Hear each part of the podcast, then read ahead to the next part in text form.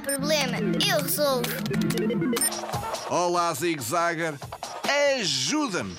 Tenho de dividir os morangos de uma caixa ao meio. Tenho de dar metade dos morangos à Zig e a outra metade ao Zag. Mas eu não sei se vou conseguir um número de morangos igual para cada um. Primeiro, preciso de saber se o número de morangos que está na caixa é par. Ora bem, já contei aqui, tenho estado a contar 52, 53, 54, 55, hum, 56. São 56 os morangos que tenho aqui. Te parece? É um número par?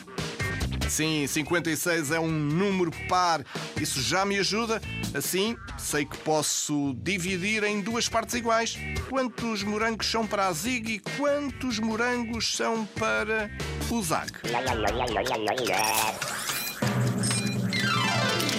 A resposta é, olha, 56 a dividir por 2. 20, 28.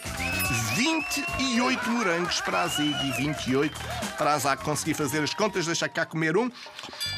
Como prémio daqui. Hum, agora fiquei com um número ímpar. Bom, como mais um. Como mais um, assim.